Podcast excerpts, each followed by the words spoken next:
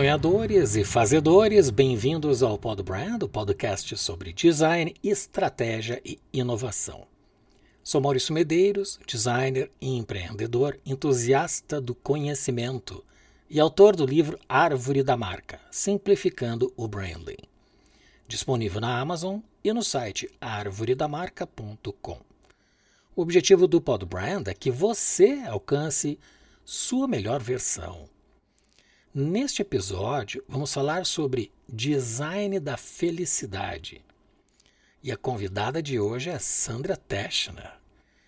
Ela é pós-graduada em neuropsicologia, empreendedora social e autora. Seu mais recente livro é Desista de Desistir. Também é palestrante e fundadora do Instituto Happiness do Brasil, onde é Chief Happiness Officer e aborda de forma brilhante sobre a ciência da felicidade. Sandra, seja muito bem-vinda. Que introdução linda! uma voz linda, uma introdução maravilhosa. Tô... Já estou me sentindo assim parte desse pod brand. Excelente. Obrigada pelo convite, Maurício. Sandra, muito obrigado. Eu é que agradeço a aceitação do convite, vai ser uma alegria. Entrando no tema, na Grécia Antiga, o filósofo Demócrito cunhou o termo ataraxia para designar o ideal de imperturbabilidade ou da serenidade da alma, em decorrência do domínio sobre as paixões ou da extirpação dessas paixões. Aristóteles, filósofo que foi mentor de Alexandre o Grande, conclui que, mais do que qualquer coisa, homens e mulheres buscam a felicidade. Vindo aos dias atuais, pelo que me consta, apenas nas línguas escandinavas, que corresponde à Suécia, Noruega e Dinamarca, existe uma palavra para designar felicidade no trabalho. E o meu amigo Nils, que é da Dinamarca, pronunciou para a gente. Vamos escutar esta palavra impronunciável para mim, que sou brasileiro. Arbejdsglæde. Então, a, a pronúncia Arbejdsglæde, algo assim. Bem, ela significa felicidade no trabalho, especificamente para a jornada do trabalho. O que é curioso, porque no Japão nós temos uma outra palavra que determina o contrário no trabalho, que se chama karoshi, que é o burnout que mata. E isso é caso de assistência médica, psicológica, social e um drama no meio dos negócios no Japão. Então começo lhe perguntando: o que é felicidade e como podemos medi-la? Olha, para começar, felicidade é, para mim, acima de tudo, é um estilo de vida. Quando a gente ouve felicidade no trabalho, ou felicidade na Grécia Antiga, ou felicidade para os. Assim, eu gosto de lembrar que o nosso cérebro quer uma coisa o tempo inteiro: reduzir a dor, aumentar o prazer. Mas esta característica do cérebro é algo que acontece no que a gente chama do primeiro cérebro, que é aquele instintivo, aquele que quer lutar ou correr, aquele que quer sobreviver. Ok? Então, a gente precisa lembrar que quando as pessoas se referem normalmente à felicidade, elas estão se referindo muito mais a prazeres, alegrias, aquilo que as conecta rapidamente ao bem-estar do que a algo permanente, do que uma imperturbabilidade duradoura. Então, quando eu digo que felicidade é um lifestyle, eu estou dizendo que felizes nós somos. Você tem um estilo de vida, você segue esse estilo de vida. Alegre, triste, prazerosos, com raiva, ansiosos, isso ou aquilo, nós nos encontramos, nós estamos.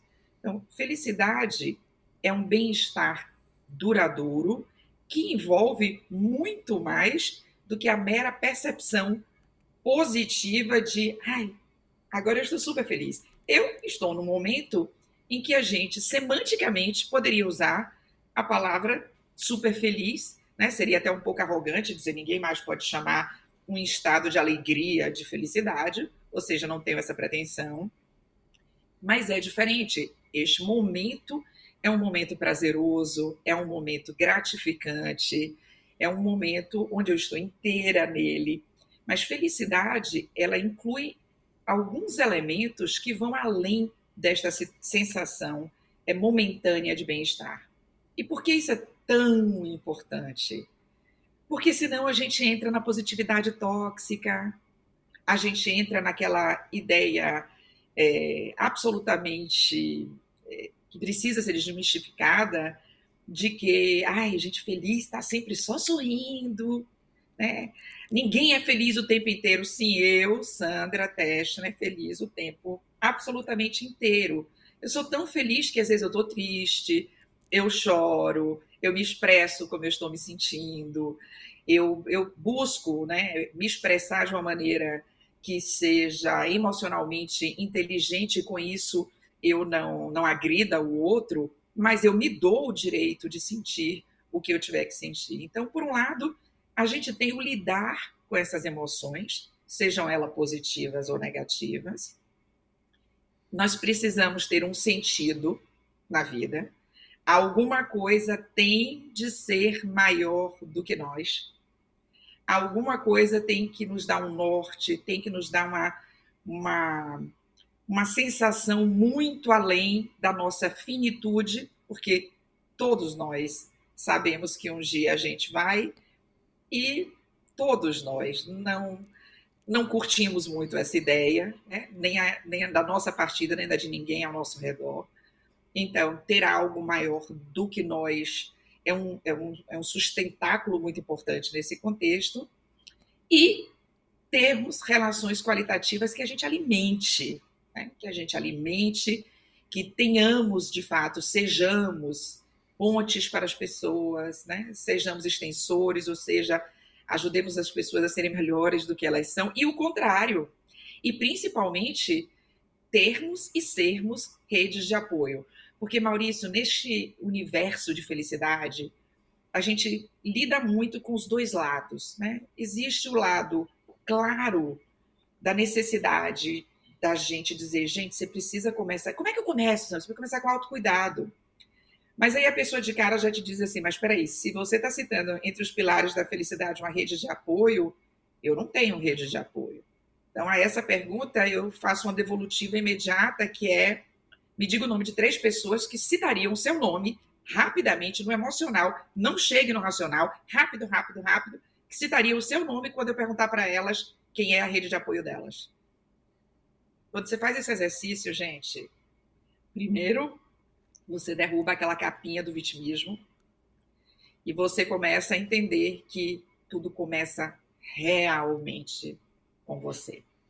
Então, esse estilo de vida, ele engloba esses pilares, ele é extremamente autorresponsável, não, ele começa com o autocuidado e ele chega no outro.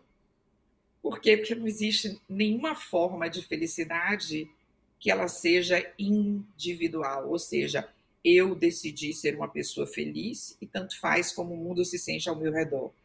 É, a isso eu costumo dizer que todo feliz é um felicitador em potencial, potencial. Porque para ser um felicitador, ele precisa entender que felicidade é uma habilidade treinável, aprendível, e para que ele realmente impacte outras pessoas muito além do que esse aspecto momentâneo aqui, a gente precisa entender como isso funciona para que as nossas atitudes sejam passíveis de serem mimetizadas, replicadas. É isso.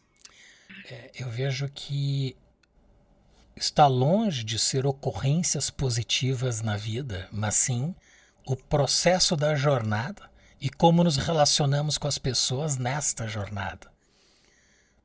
Exato. E essa jornada tendo um sentido, né? É, eu sempre digo, tem uma, uma, uma metáfora assim, tem, que, eu, que, eu, que eu gosto de fazer as pessoas pensarem.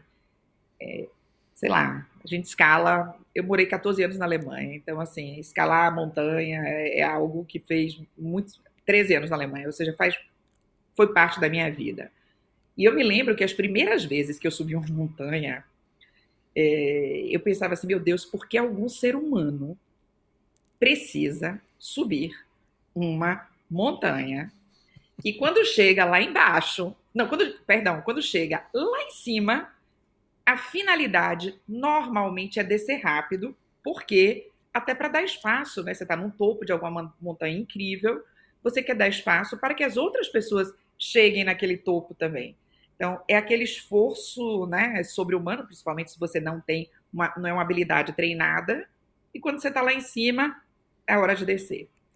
E hoje eu tenho, quando eu me lembro dessas primeiras jornadas, o que eu realmente. Estou é, até toda arrepiada aqui para poder falar isso, porque é realmente muito verdadeiro. O que eu realmente mais me lembro é, primeiro, as pessoas que eu realmente encontrei nesse caminho. Ou as pessoas que achavam graça quando eu dizia, pelo amor de Deus, gente, né? Às vezes eram alemães, austríacos, às vezes a gente estava ali na Áustria e, e, as pessoas riam disso, né? Achavam engraçado. E, e eu não consigo, eu, eu, vou sempre lembrar delas, né? Vou lembrar é, da forma como as pessoas que me ensinaram, né? A, a como fazer esse trajeto de uma maneira melhor. É, e principalmente, eu nunca me esqueci da vista, ainda que rapidamente observada a vista lá de cima. E se a gente, num espaço como esse, né, que foca no empreendedorismo, no fazedorismo, se a gente coloca isso na vida da gente, olha só, você fez tudo isso, subiu. Se você se apaixonasse pelo estar lá em cima, você precisa primeiro é, usar o tempo que já não é seu. Né? Você já, já viu. É sobre a vista, gente. O que você tem que lembrar é a vista que você viu não é o tempo que você está parado naquela em pé naquele lugar. Aquele lugar não é seu, ele está seu por algum tempo específico. E a gente vê muito isso nas empresas, a gente vê muito isso nas pessoas. Ah, eu fui isso, eu fui aquilo. É, é incrível a gente ter sido, ter, se isso construiu alguma outra coisa e se isso é, faz parte ali daquele alicerce de quem você se tornou. Mas não eu fui, agora não sou nada mais, né? Porque eu perdi aquele cargo, ou porque eu deixei de fazer uma determinada coisa. Não, você teve, você você estava lá em cima, apreciou a vista. O cérebro não sabe a diferença do real para o imaginário. Ou seja, aquela experiência de ver aquilo tudo ali, de saber que aquilo tudo ali é finito, né? Você tem um tempo ali para enxergar aquilo e você sai dá lugar para o próximo e você curtiu aquele momento e que seu cérebro ele vai até esquecer o que estava ali ao seu redor, no sentido de, ah, eu estou aqui no alto. Hoje em dia, né, faria esse selfie, no meu tempo não existia, mas nesse tempo não existia, mas está ali fazendo essa, muito além dessas existências. O que você nunca vai esquecer é como você se sentiu.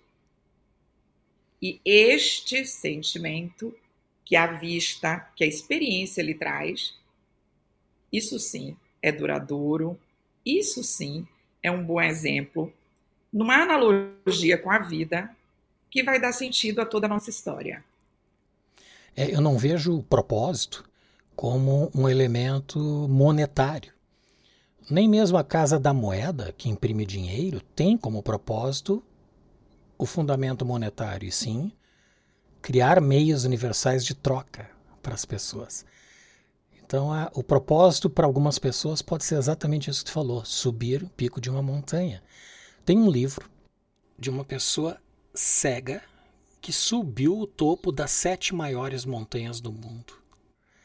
Então, olha que desafio incrível para uma pessoa que não teve a oportunidade de ver a vista, mas teve a sensação de ter realizado essa jornada. E esse livro é lindo. Ele está no site do Podbrand ponto design na página livros e a indicação é a de Harry Folking. É lindo. Fantástico. Até porque, olha que, que insight importante você deu, né?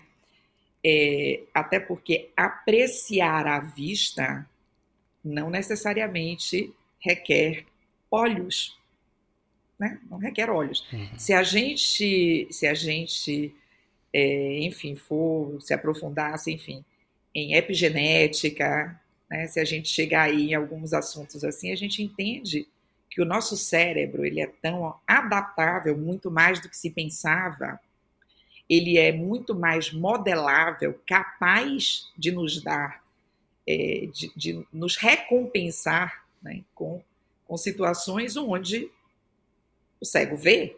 Uhum. É, a, a sua maneira, ele vê. Então, quanto mais nós temos a consciência de que não é nenhuma pseudociência, nem é nada de, sei lá, né? Hoje o mundo está. As pessoas perguntam, mas isso é ciência, é pseudociência? Me explica aí. Não, é, é ciência mesmo, gente, né? É, é possível. Achava-se que a gente tinha ali até 25 anos, é como né, a gente tem um hardware que está pronto com 25 anos, e a partir disso daí ninguém muda mais, né? É isso aí, o que acontecer até ali vai, e a partir disso aí nós somos quem somos, mas isso foi derrubado, né? Isso não é real, né? Isso, a neuroplasticidade prova que isso não é real. Então, a apreciação da vista, a gente pode simplesmente é, entender, por exemplo, você chega num lugar,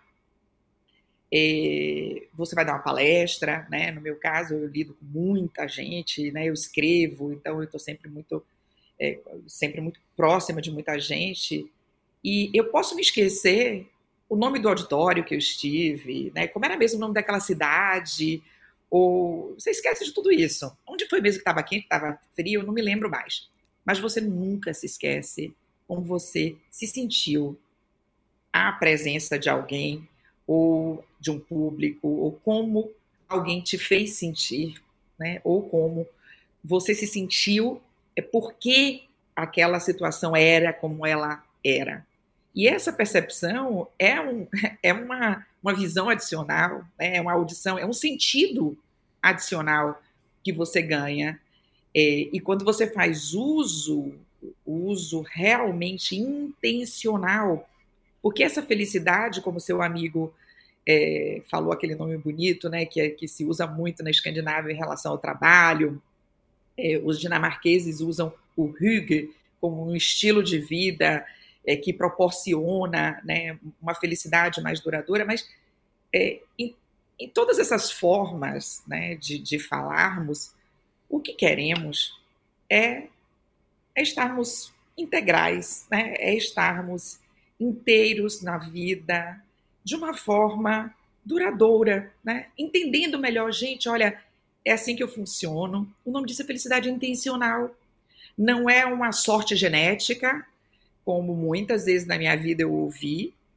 Sandra, você já nasceu feliz. Acho que meus amigos de infância, eu tenho muitos amigos de infância, eles ficam indignados quando vem uma entrevista comigo que dizem: Ah, você foi estudar a ciência da felicidade, você teve uma experiência assim assado. Gente, eu me lembro de você pequenininha, sambando, ganhou concurso de samba com 5 anos de idade, toca piano, se formou com 15, faz teatro desde os 8. Você sempre foi feliz. De fato, eu, eu tenho um privilégio, é, realmente, uma parte de, desse jogo, ele é genético. Mas o, o mais importante dessa história é que eu poderia ter tudo isso e não fazer uso de nada disso. Essas são aquelas pessoas a quais você diz assim, gente, mas essa daí tem tudo, né? E vive infeliz. E a outra parte dessa história é como eu ensinaria outras pessoas a serem aquilo que eu só naturalmente sinto. Então, a felicidade intencional, ela vem é, unindo, né, entendendo, estudando, indo a fundo o que faz as pessoas felizes e o que não faz as pessoas felizes. É, quando você estava falando ali no início do é do burnout, né? Que, que aí no Japão tem um termo específico, né? É, às vezes eu estou dando algum treinamento numa empresa e alguém pergunta: ah, que bom que a gente tem um especialista aqui em depressão, ansiedade, burnout. Eu digo: olha, eu acho que vocês contrataram a pessoa errada. Eu, entendo muito sobre esperança, otimismo, alegria de viver. Eu sou a parte sana, eu sou a parte saudável da experiência humana. Eu estou aqui para dizer a vocês, sabem isso que vocês acham que não tem jeito e que não é concreto, né? não é concreto, é, e a gente sabe que não é concreto? Então, a gente tem como potencializar as nossas experiências para que a gente seja mais saudável. Né? A gente tem como ser mais saudável se alimentando melhor? Sim, a gente tem como ser mais saudável treinando a musculatura emocional para de fato sermos duradouramente mais felizes. Uhum. Tu mencionaste cérebro. E nós sabemos que a evolução da neuroquímica, que é a área que estuda a química do sistema nervoso central, e identificou centenas de elementos químicos em atividade no cérebro. E que os neurotransmissores e os hormônios são os principais elementos que controlam o nosso comportamento. Os principais neurotransmissores são dopamina, serotonina, ocitocina e noradrenalina. E os hormônios cortisol, adrenalina, testosterona, estrogênio e progesterona. É, só para citar os mais relevantes. Então eu te pergunto: cada um de nós controlamos o próprio cérebro ou é o cérebro que nos controla? Tem uma via de duas mãos aí maravilhosa. Né? O que as pesquisas mais atuais mostram é que a maneira como eu ajo, as minhas atitudes, a maneira como eu penso, ela muda a química do nosso cérebro. E olha que maravilha! E a química do nosso cérebro muda a maneira como eu ajo, como as decisões que eu tomo, ela é uma mão de duas vias. É o que em ciência normalmente chama de relação causal. Né? E isso é muito evidente porque a gente consegue é, pegar cada um, não desses, dessas centenas, mas dos, dos, dos principais aí hormônios, né? E dizer, olha, se você se você quer se sentir mais aconchegado, dá um abraço em alguém, né? Dá um abraço se você quer ter essa sensação duradoura, é, positiva, no sentido de ter, ter aquela energia de força, você precisa aí de uma serotonina, endorfina. Faz uma. Né, eu gosto de correr, mas faz uma caminhada matinal, né? As pessoas começam é, com algo, né? A gente começa e a caminhada também é incrível, enfim. Se exercite de alguma maneira, saia também desse dessa bolha de achar né, dessa eh, a geração de tudo exacerbado, né? Você precisa ter um corpo assim assado. Você até pode ter um corpo assim assado se esse for seu objetivo de vida, né? Se for algo que fale contigo. Mas para a felicidade, você precisa ali de 20 minutos. O que ocorre é que você começa fazendo 20, você não vai parar no 20, né? Porque isso fica tão bom, essa história fica tão boa e, e, é, e é, tão percebido é, sistematicamente, né, a cada dia que você vai mais.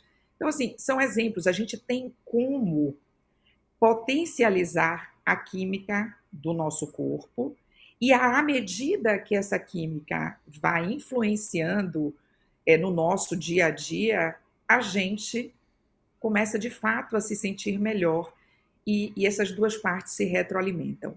Cognitivamente, eu considero de extrema relevância que a gente saiba de tudo isso.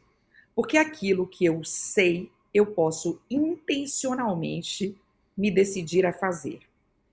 Eu, embora não seja, as pessoas dizem assim: "Ah, você falando parece fácil". Eu digo, é simples. Simples e fácil não são a mesma coisa. É extremamente simples Aliás, as receitas da ciência da felicidade são muito simples. Não são fáceis. Por quê? Porque requer esforço. E o nosso cérebro, naquela parte inicialzinha dele lá, sobrevivente, ele quer economizar energia. Então, tudo aquilo que você precisa imputar energia para fazer, à primeira vista ele diz: Oh meu Deus, ela tá, tá, deixa ela aqui assistindo a Netflixinha, né? Ou sei lá que plataforma a pessoa assiste deixa ela quietinha aqui, Amazon Prime ou, ou Apple, assista o que você quiser aqui deitadinha, a princípio, você fala, mas o cérebro não é inteligente?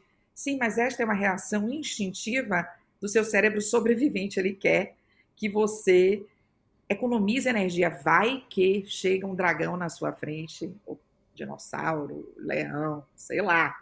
E você precisa sobreviver, você precisa economizar energia. Como a gente sabe que o leão não vai bater aqui na porta, necessariamente, o que mais é, consome a nossa energia, num paradoxo, vai ser o nosso alto nível de ansiedade. E aí as pessoas dizem assim: ah, tem os hormônios positivos, os hormônios negativos. Não é necessariamente assim. Os hormônios que são chamados de negativo, como cortisol, cortisol, adrenalina, eles têm uma finalidade. Qual é o problema dessa finalidade? É quando você estica a funcionalidade deste hormônio para além da finalidade dele. Então, você está atravessando a rua, passa um carro, você pá, fu fugir ou lutar, né? Pá, vou fugir para não ser atropelada. Legal que seus hormônios, ó, aqueles que você estava metendo pau, chamando de negativo, que bom que eles estavam ali ativos e te livrou de eventualmente ser atropelado. Agora, o problema vira, ele é emocional, porque depois disso, se você é alguém que não provoca aqueles hormônios que a gente chama de positivos, você acaba se viciando nesse tipo de hormônio. Então, você provoca situações para ser ansioso. Então, o que, que você faz? Você vivenciou isso, você leva este acontecimento para o trabalho, chega lá, você fala, não te conto. Quase fui atropelado. E assim, primeiro, ainda estou aqui chocada. E, mas você está rindo, que é assim. E aí você liga para alguém ou manda um, uma mensagem para alguém, conta, quase fui, não, meu Deus, mas esse mundo está perdido. Os caras estão pá, pá, pá, pá, pá, pá, pá, pá, pá. Bem, se isso aconteceu ali no período da manhã, segundo estudos, já quase 40% de chance arruinou seu dia inteirinho. E, na verdade, essa é uma história feliz. Você quase foi atropelado, o seu sistema né, é, emocional estava tão funcionante que agiu e tá tudo bem. E você, opa, ainda bem, reagi, vou tomar uma aguinha, agora eu vou provocar emoções positivas, vou não vou subir de elevador, eu vou andando, né? Vou pegar o próximo andar ali onde eu, tô, eu tô indo, vou de escada, porque eu sei, olha, eu sei ali que eu, eu preciso dar uma balanceada aqui para me sentir melhor. E você não faz isso render além da funcionalidade dele. Eu acho que uma adenda importante de se dizer aqui, Maurício, é que nós brasileiros, é, eu acho que você brasileiro, mas morando fora do país, talvez esteja fora dessa estatística, é, mas nós somos o povo mais ansioso do planeta Terra, segundo a Organização Mundial de Saúde e segundo o Ministério, Público, o Ministério da Saúde brasileiro. Ou seja, eu, eu cito os dois para não dizer nem que tem controvérsia, né? não, não é político, é, é factível. Né? É, hoje em dia a gente, a gente tem que, no mundo inteiro, entender quais são as fontes, né? ou pelo menos balancear fontes. Então, nós somos eleitos, o povo mais ansioso do planeta Terra. Isso significa que a gente tem ali adrenalina sobrando, que a gente tem cortisol em movimento, e aí sim o cortisol é seu grande inimigo. Ele vai consumir o seu bem-estar. Ele não vai te aliviar de jeito nenhum. E não só isso, ele não só não vai deixar com que os, os outros né, hormônios façam a festa positiva na sua vida, como ele vai te deixar. Suas dores vão ser mais dolorosas, né? seus sofrimentos vão ser maiores. E aí volta aquela pergunta que você fez no início. Eu preciso ter consciência cognitivamente disso para que eu possa quebrar este ciclo vi vicioso, no caso, não o virtuoso, o vicioso. Eu preciso quebrar esse ciclo. Eu preciso ter cognitivamente essa experiência. Agora, sim, cognitivamente sabendo disso, ou seja, tendo conhecimento disso, nós sabemos que nós ainda não mudamos nada. Eu sei disso, mas sabendo disso, a gente também tem passo a passo. Por exemplo, uma coisa que eu adoro ensinar para as pessoas, uma, muito simples, é nós temos três pontos de fricção para fazer a mudança de qualquer comportamento: tempo, esforço, distância. Então a gente precisa estar tá sempre pensando nisso, vai tempo, esforço, distância. Então, se eu preciso, se eu, se eu necessito, se eu, se eu percebo que eu preciso me movimentar mais, eu preciso reduzir o tempo, esforço, distância. Então, vamos lá. De maneira prática, bem, meu tênis está sempre do lado da minha cama. Não tem essa de abrir os olhos e dizer, Nice trocou meu tênis de lugar. Que antes de dormir, olha onde o tênis está. É, a sua roupa, ah, não, o, o, o top que eu gosto de usar está em algum lugar, porque a pessoa tem um milhão, mas né, as justificativas vêm para não tirar você da cama. Então, você reduz é, esse tempo, né? O seu fone está ali, seu, você já reduziu um fator importante, que é tempo, distância e muitas vezes esforço, porque aí você deixa, sei lá, o fone no lugar que é difícil de acessar, você precisa de uma cadeira. Vocês entendem o que eu estou dizendo, gente? Vocês entendem, eu sei que vocês entendem. Você precisa reduzir tudo isso. Você precisa fazer, e por isso que a organização hoje em dia é tão em voga também. É, por quê? Porque você precisa deixar tudo de uma maneira que seja econômico do ponto de vista de energia para o seu cérebro, para você agir, para você tomar aquela atitude. E o bom disso é que quando você começa a fazer dessa forma, você já sente aquela química te ajudando, ó. Você fez uma parte, o cérebro faz a outra. Então ali a gente tem, né, o sistema nervoso central, o periférico, um libera os neurotransmissores, o outro os hormônios.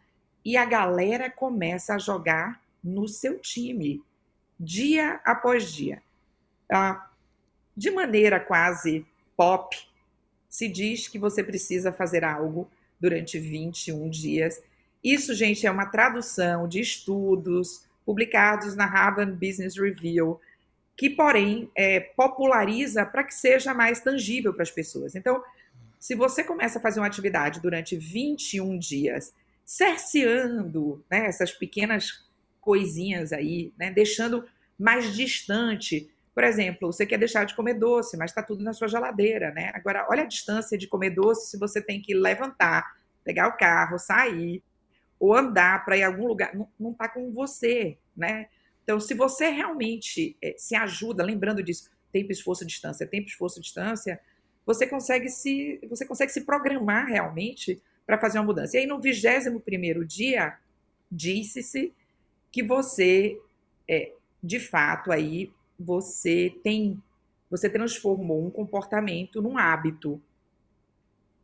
E este hábito, ele ele te pertence. Até que você retire ele de novo, você vai precisar de um esforço. Então, do ponto de vista feliz, eu sempre digo, hoje em dia, embora eu tenha sido essa pessoa alegre a vida inteira, bem com a vida, bem-humorada, fazedora, né? Uma fazedora, assim, realmente nata, é, o que muda para mim é que hoje eu preciso me esforçar para ser negativa. Hum, preciso me esforçar para mim, é um gasto de energia ser negativa. Uhum. Às vezes, eu. Determinados assuntos que estão se falando muito, e eu sei que em treinamentos as pessoas vão dizer: ah, mas pensar em ser feliz e com as decepções que a gente vê no mundo, com isso e com aquilo. Então, às vezes, eu preciso assistir, né? Porque eu só assisto é, eu, Sandra, em 2023, eu só assisto podcasts, isso é uma realidade, é uma verdade. Eu sou a viciada em podcast.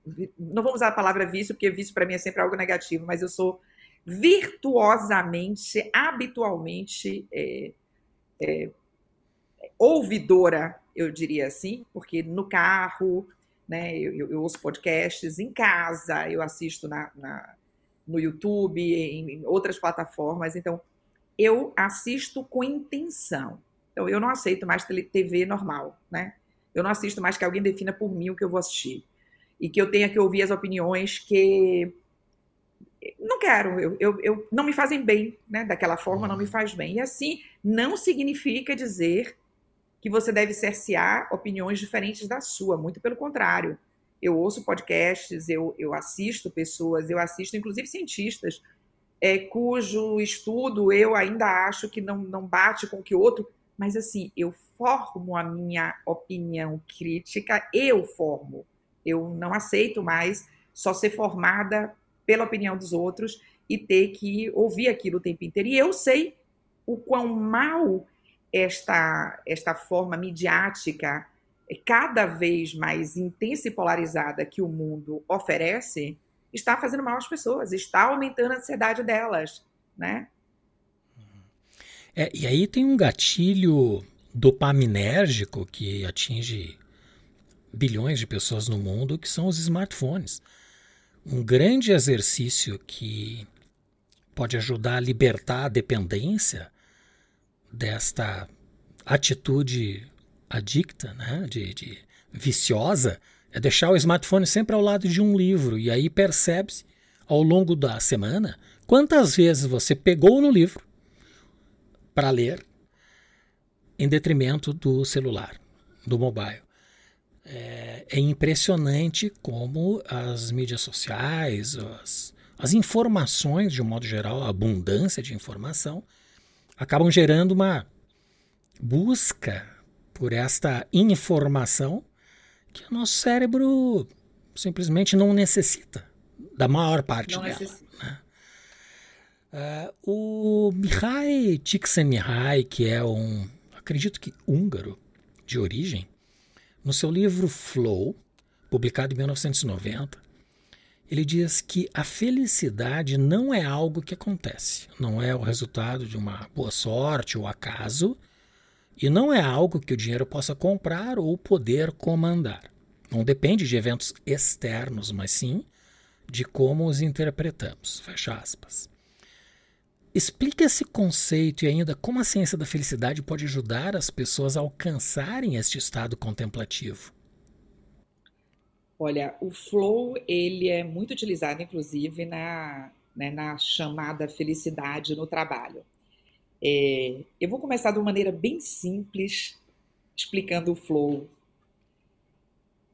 Eu tocava piano quando era pequena, né? Assim, eu, eu, eu tenho piano aqui em casa, eu, eu me formei com 15 anos. E eu nunca me esqueço que o meu talento em relação ao piano nunca foi técnico, mas, se você parasse para pensar, nas audições de música, meu momento sempre foi um dos mais esperados. É, e eu pensava assim, meu Deus, mas assim, tem gente que tira de ouvido, né? Eu sempre fui aquela que eu, eu sei ler partitura, eu aprendi. E eu não me esqueço que certa vez a gente estava numa. Tinha cinco pessoas me ouvindo, e eu falei, olha, sempre fui muito bem resolvida, então eu falei, olha, eu vou tocar, mas já vou avisando que depois que vocês ouviram, sei lá quem tocar, o meu, é assim, não vai ser assim, tá? E fui lá, toquei, e quando eu finalizei aquilo dali, tava todo mundo aplaudindo muito, minha professora super apaixonada, que ainda é viva, e às vezes a gente se fala, ela, aí eu falei assim, tá aplaudindo o quê? Né? Porque assim, na minha concepção, eu nem terminei a música eu entrei em flow de tal forma. Estou toda arrepiada falando isso aqui. É, foi um flow tremendo que eu não percebi que eu tinha feito o começo, meio e fim. Simplesmente, sim, eu tinha treinado muito tocar aquilo ali. Eu estava assim, eu, eu, sabia aquilo ali, mas eu também sabia, e não por um sabotador, não, eu sabia que habilidade técnica, no sentido de, gente, eu nasci para ser a maior pianista de todos os tempos, nunca foi. Eu sei que sou boa, eu, eu, eu, sempre fui boa de falar, sempre escrevi muito bem, né? Ganhei curso de redação pequenininha e etc. Mas, assim, essa não era. E nesse dia eu entendi que a minha audiência é, fez o flow acontecer. Era uma audiência linda, a minha professora me amava, eu não sei se minha mãe estava do lado nesse dia e algumas outras colegas, a audiência me levou ao flow. Então, assim, o flow é a teoria que mostra que quando a gente une talento, ou seja, os nossos pontos fortes, a e, e imputa nisso esforço, trabalho, treino. Você pega seus pontos fortes e coloca treino. O resultado disso é brilhante. Então, aí a gente tem esses números que a ciência da felicidade hoje comprovam, mostrando que pessoas felizes são é, 200% mais criativas, 300% mais inovadoras, 57% aumenta o nível de 51% o nível de produtividade das empresas, são melhores vendedores, vivem mais, têm maior imunidade, se relacionam melhor com as pessoas. Porque, gente, numa maneira muito muito harmônica aqui, vocês que começaram comigo esse dia, porque eu estou potencializando as habilidades do lado positivo dessa minha experiência humana. Então, durante muito tempo, e ainda se é assim na maior parte das organizações, as pessoas é, se limitam a dizer o que você precisa fazer melhor. Né?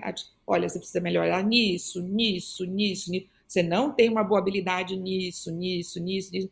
É sempre pelo seu ponto fraco. Né? E, eventualmente, você está fazendo a coisa errada. É. Eventualmente, hoje eu entendo que eu sou lembrada por colegas de música como sendo, gente, Sandra, você ainda toca? E, e eu sei que elas tocavam, algumas delas, né? Eu estou falando aqui de, de, das melhores, né? É, que, que, mas assim, mas a, eu tenho consciência de qual era o talento, por que, que eu era tão. Eu era melhor em audição do que estudando, o que, é, o que não é normal. Então, muita gente é incrível ali, tocando sozinha na escola, mas quando chegava com aquele público todo, as pessoas não tinham emocional para isso. E eu crescia nesse momento. Quanto maior, ou quanto melhor, ou quanto mais torcendo. Meu pai estava sempre na primeira fila, estava sempre ali, tinha sempre aquela animação em torno. Então, assim, para muita gente aquilo era pressão, mas o meu talento ele ele cresce em ambientes assim. Então eu fui hoje eu, eu tenho muita consciência que eu fui é, muito beneficiada mesmo pelas atitudes de meus pais, eu e meus irmãos, de podermos escolher sermos quem somos. Uhum.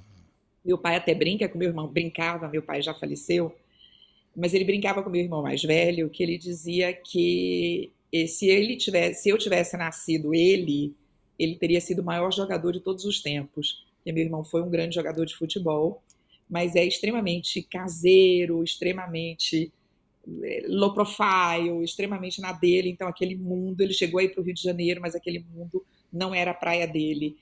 E, e, e a teoria dos pontos fortes, né? O flow do, do, do Mihaly Csikszentmihalyi, que por sinal acho que faleceu ano passado, um ou dois anos, ele, ele, é ele também que diz assim: os melhores momentos de nossas vidas não acontecem depois de dias de relaxamento, de pés para cima. Né? Pés para cima é por minha conta, tá? Eles acontecem, mas ele gostaria, eu sei que sim, ele gostaria. Sim. Eles acontecem depois que nós colocamos uma imensa força, uma imensa. É, é, é, a gente realmente se esforçou, um grande esforço para realizar algo que a gente queria muito, mas que eventualmente nem a gente acreditava que a gente era capaz de fazer. E quando você vai lá e realiza, uau! Né? Esta é uma plenitude. Então, você conseguiu unir engajamento, realização, você conseguiu é, trazer as suas emoções positivas todas aqui para jogo, com certeza deu sentido a tudo isso e se ainda dividir com, com, a, com a turma, com a galera, aí não tem para ninguém. Como é, eu professor, disse, gente, é simples. É, o professor Clóvis de Barros Filho tem uma citação que eu acho que expressa bem o que é o momento do flow na vida da gente. Ele diz que a felicidade é aquele momento que a gente não quer que acabe nunca. Né? Era, era você tocando piano, era alguém numa peça de teatro, ou um, Que legal. Um eu, eu não conhecia namorando. isso, mas eu costumo dizer, Maurício, que é o momento, meus alunos todos, quando eles fazem assim, é momento congela. Eu falo, congela. Sabe aquele momento que é congela? Sabe quando você é pequena, você tá ali brincando e o pessoal fala, congela. Então, às vezes, ao longo da minha vida, né, muito antes de ser uma profunda é, estudiosa, e agora sou mestranda, inclusive, também, enfim, estou fazendo nos Estados Unidos um, um mestrado em psicologia, no caso organizacional, é, muito antes de tudo isso, muito antes, eu já usava a teoria do congela, porque eu sempre fui muito voltada a, a viajar com amigos, a fazer né, atividades. É, eu nunca fui dessa que deixa, não, seu marido, não é, né? Muita gente diz, eu nem sabia que você tinha um marido, tem 30 anos. há 25 anos, mas é, é, se não é para aparecer, tá, tá tranquilinho ali. Mas enfim, o que eu quero dizer é o seguinte: em muitos momentos com as minhas amigas, durante a vida, eu dizia congela, e todo mundo fala lá vem a louca da Sandra. Cuidado que ela vai fazer o momento congela. Muito então, às bom. vezes a gente entrava no lugar e tava tocando, alguém estava tocando um piano, né? E eu falei assim, eu modifiquei para a vida de muita gente, o ressignifiquei aquele momento em que você chega no lugar tem um grande pianista tocando e as pessoas estão ali para tomar café, almoçar, enfim. E eu nunca consegui isso. Eu preciso aplaudir ele, eu preciso escutar. Então eu falo às vezes, gente, eu prefiro onde não tem o pianista. Se é para esse papo todo, vocês me levem no lugar que está tocando sem, sem que tenha um artista ali na frente, porque eu vou dar atenção a esse artista. E assim, eu me lembro de muitas vezes, assim, lugares onde as pessoas começaram a perceber quem estava tocando, das meninas, dos meus amigos dizerem assim: meu Deus, não é que Sandra tem razão, congela. Então, esses momentos congela são momentos que você. E a gente tem muito isso trabalhando também. Né? Às vezes, quando você está ali, é, você finalizou um texto, ou você está finalizando aqui é, um, um, trabalho seu de design, um podcast com alguém que você acha que, poxa, fluiu, né? É, a gente uniu realmente, a gente chamou a pessoa para falar do tema que representa ela, você está preparado, né? Todas as partes estão alinhadas para aquilo. É flow puro. Uhum. Porque não, não tem, aí não tem mais certo ou errado. Aí as partes dos do, limites, eles, eles ganham outra dimensão, porque quem está escutando é, consegue sentir também isso, né? Você consegue perpassar essa, essa, esse sentimento todo.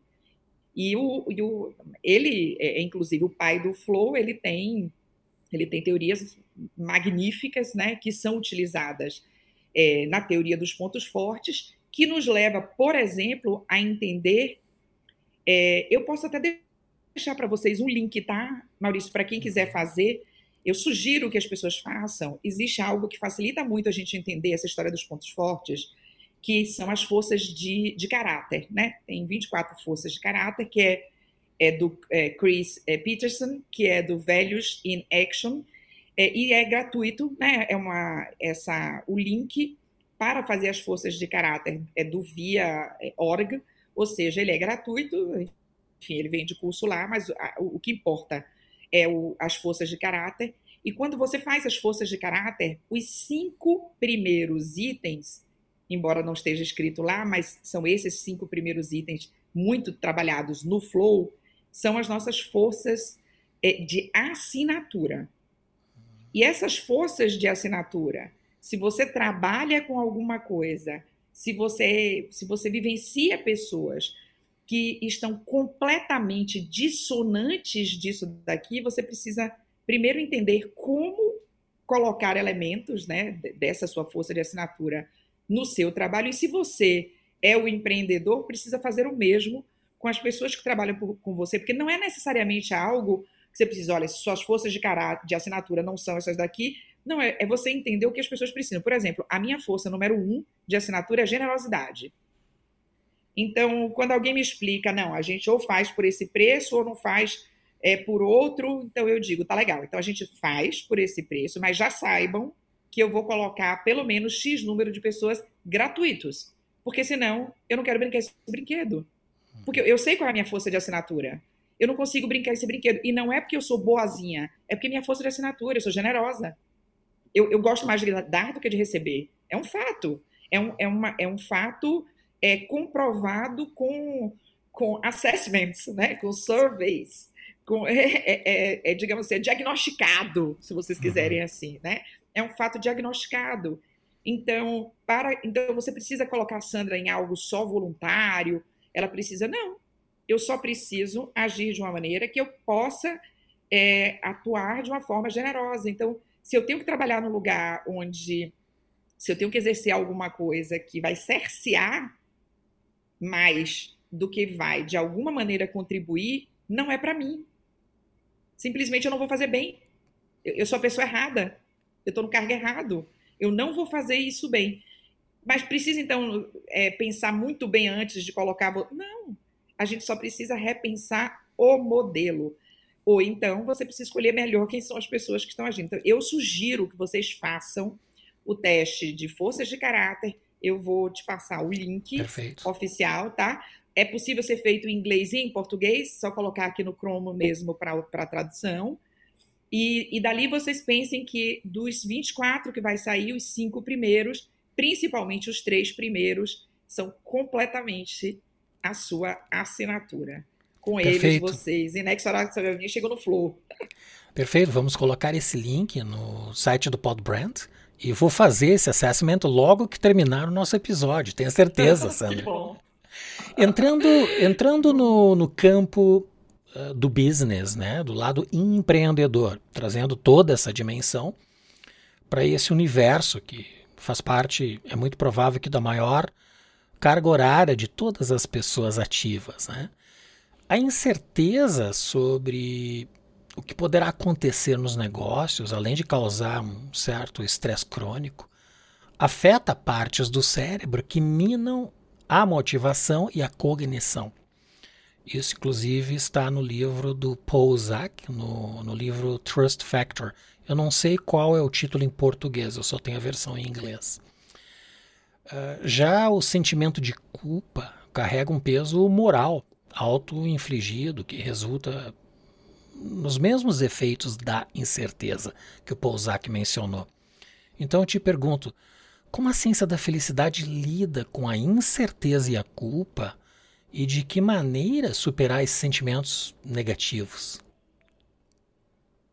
Olha, é, é, a psicologia positiva como um todo, né, ela, ela traz para a gente umas, uma, uma receita que é, é muito básica. Primeiro, a gente precisa chamar pelo nome.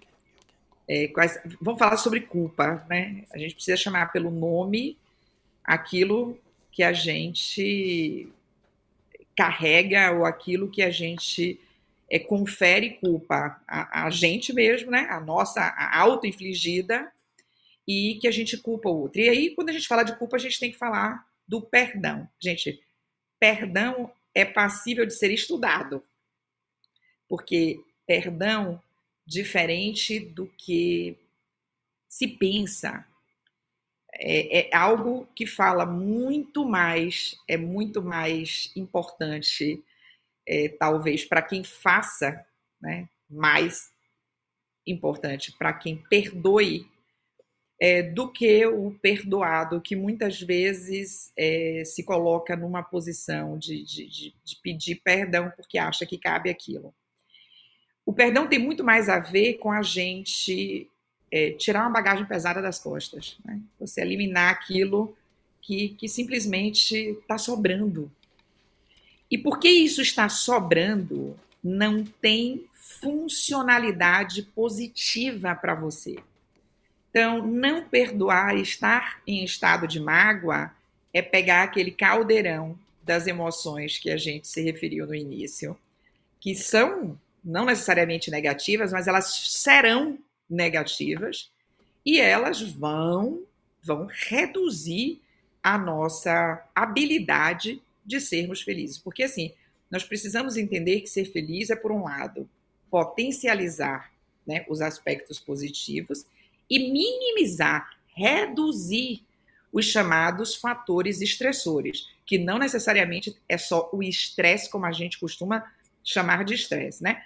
Os fatores estressores são aqueles que duradouramente e sem a finalidade, lembrem-se do momento atravessando a rua que eu citei anteriormente, é, sem finalidade, eles te acompanham. Então, não per perdoar, né, e toda a culpa, né, e a auto-infligida não é diferente, tem muito mais a ver, não com dizer eu esqueci nem do que o outro fez, do que do, do que eu mesma fiz.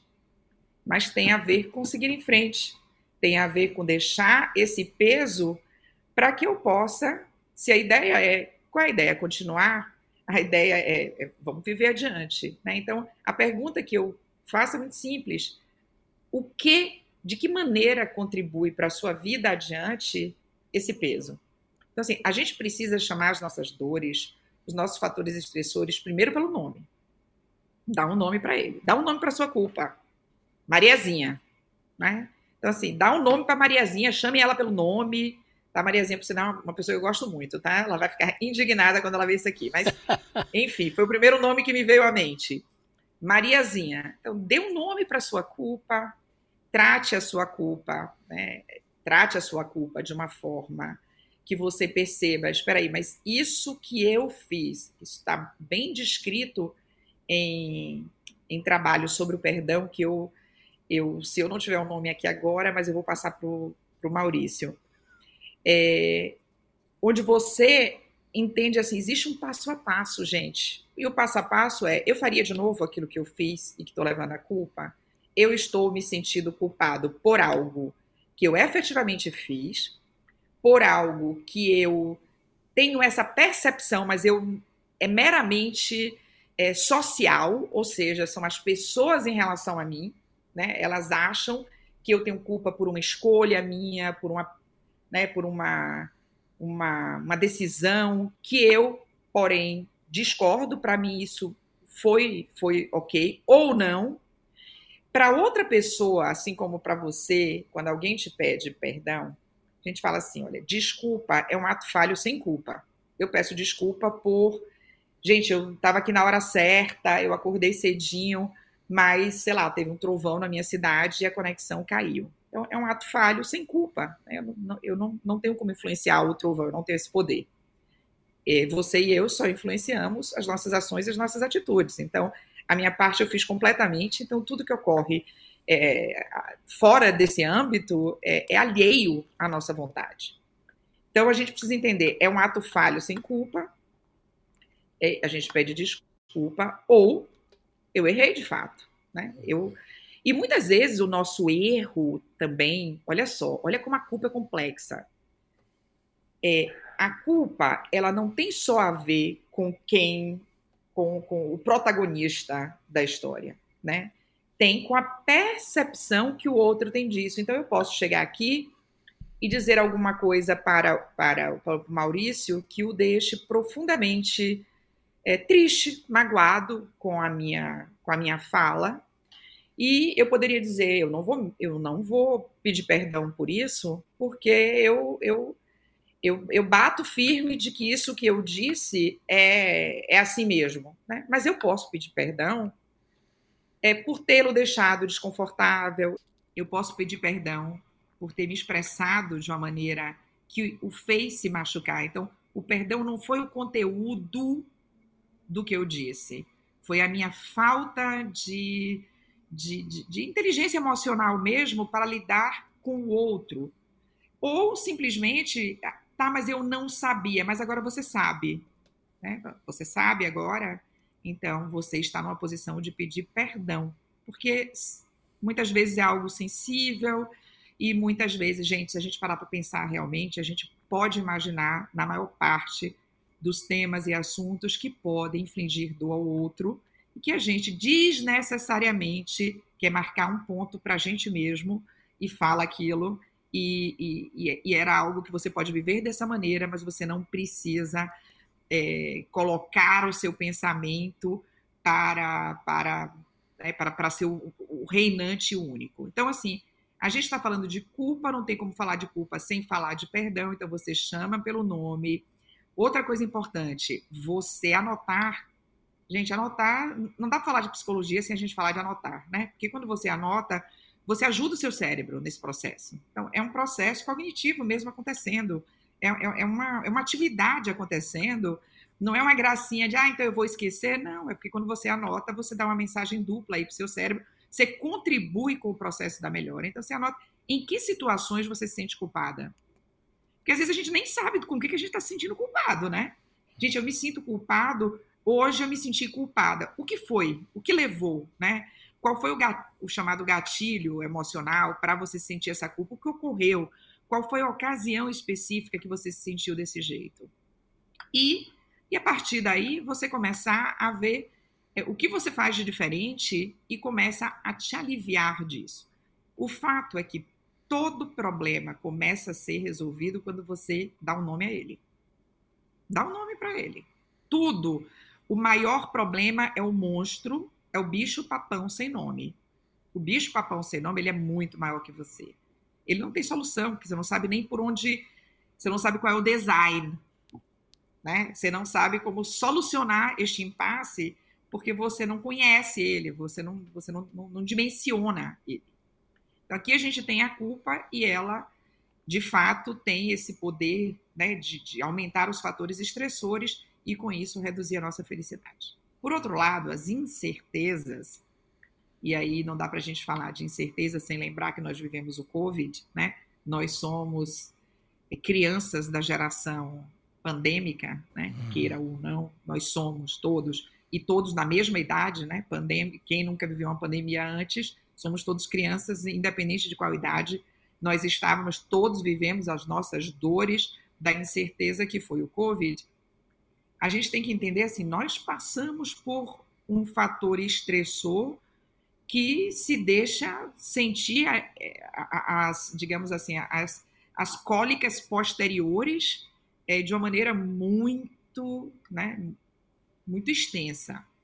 Incerteza, ela é tão poderosa que existe uma, uma pesquisa que eu, infelizmente, não saberia agora precisar o nome do estudo, mas o estudo diz basicamente o seguinte: nós temos dois grupos de pessoas.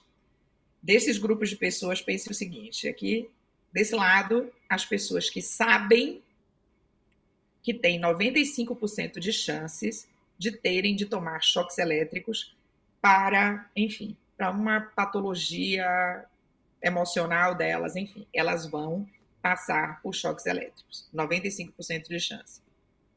Desse outro lado, eu tenho pessoas que têm somente 10% de chances de vir a precisar tomar choques elétricos. Acho que a grande moral da história desse estudo é qual dos dois grupos está sofrendo mais, ou seja, tem uma redução, redução é, dos índices de felicidade percebida, né, de bens subjetivo percebido estranhamente, as pessoas que tinham só 10% de chance, elas estavam sofrendo muito mais do que as que tinham 95% de chance de tomar seus choques elétricos. E aí você me pergunta, qual é a lógica disso? A lógica é que a gente precisa, precisa prefere saber praticamente que a gente vai tomar um choque elétrico do que a dúvida a possibilidade, a incerteza de será que. Então, é mais ou menos assim, do campo emocional, quantas vezes a gente diz, eu, no dia que eu soube da traição, seja ela de que âmbito foi, é, eu me senti até aliviado. Eu já ouvi isso muitas vezes, gente. Eu acho que vocês também já ouviram. Porque a dúvida era pior para mim do que a certeza do ocorrido. É o diagnóstico, uma vez dado, é muitas vezes a, é parte da cura, que a partir dali você vai tomar uma atitude. A dúvida de se há o problema ou não, a questão ou não, ela é muito maior. Então, assim, as incertezas, de fato, elas são, elas vão, sim, ser um fator estressor e elas vão, sim, reduzir os nossos índices de felicidade. Aí você pergunta, e não tem solução para isso? A solução, na verdade, ela nasce feita quando a gente pensa o seguinte: se eu tenho altos níveis, se eu sou uma pessoa treinada, se eu tenho uma musculatura emocional treinada, com certeza eu vou padecer menos das incertezas, vou ter uma capacidade mais resiliente de lidar com elas do que se eu me entregar a essas emoções for negativa. Então a pergunta é muito simples. Ajuda em alguma coisa a você se preocupar? Preocupar. Preocupar é quando você está ali ocupada, pensando, sofrendo com alguma coisa que você não tem nenhuma ingerência sobre ela, você não tem como modificar essa coisa, você não tem como alterar o resultado disso. Existe algum benefício disso? Na verdade, não. Então, é, não existe fórmula mágica de contar, olha, você bebe um chazinho. Não, mas todos aqueles fatores treináveis da ciência da felicidade vão amenizar, vão amenizar esses efeitos nocivos que a incerteza nos causa. Durante a pandemia, eu, eu costumava dizer, todo mundo sabe que efeito placebo existe. Né? O efeito placebo acreditando que alguma coisa nos faz sentir melhor, nós de fato te, temos uma, uma, uma, melhora percebida, pelo menos do ponto de vista emocional, e, e até é possível ser mensurado do ponto de vista físico. Mas do mesmo jeito que existe um efeito placebo, existe um efeito nocebo. E o efeito nocebo, ele ocorre exatamente pela razão contrária.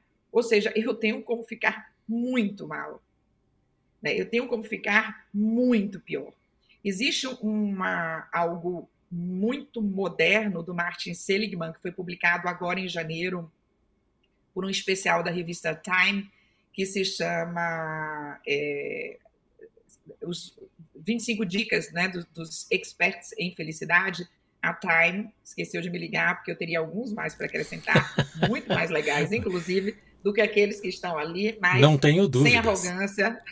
Olha, eles perderam uma chance, mas tudo Muito. bem. Tá eles não sabem o que essa baiana conhece. Estão perdoados até a próxima. Mas é, lá tem uma pesquisa mostrando é, sobre a catastrofização. Né? Então, a catastrofização é, é, em parte, o efeito nocebo.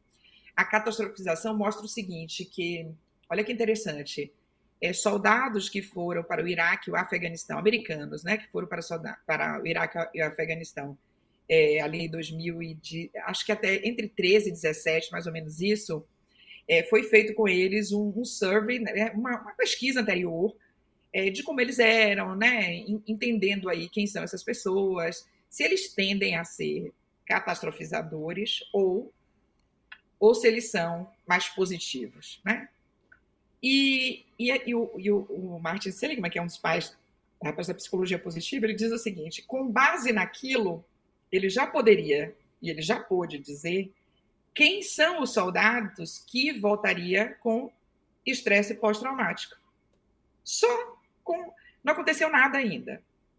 Então, ainda que essas pessoas tenham sido colocadas, por exemplo, não em, em, em área de fogo, de batalha, né, que tenham ficado é ali no, nos computadores, enfim, que não tenham estado efetivamente em campo, elas terão uma consequência é, emocional, né, patológica até, né, estresse pós-traumático, elas terão, enquanto aqueles que têm uma visão mais positiva e praticante de uma visão mais positiva de vida podem voltar, inclusive, com um crescimento pós-traumático, né? Podem voltar inclusive do ponto de vista emocional, melhor do que eles estavam quando foram. Olha que loucura. Então, a, a, grande questão é que nem tudo é passível de ser resolvido com uma mágica que diz faça isso e você vai se sentir bem. Mas é possível dizer que haja dessa maneira e você consegue reduzir aquilo que te faz mal. E eu entendo que aqui é muito sobre isso. É como é importante, né, esse esse trabalho que você faz esse estudo nas empresas. Porque os, os RHs né, cuidam muito mais de questões burocráticas, e hoje em dia a questão está muito mais voltada à questão da diversidade, do que do bem-estar das pessoas, independente de qual parte desta diversidade ela é. E a felicidade, ou a falta dela, é Exato. determinante não só para o resultado da empresa, mas para a vida de todas as pessoas que estão em volta desta deste profissional, desta pessoa.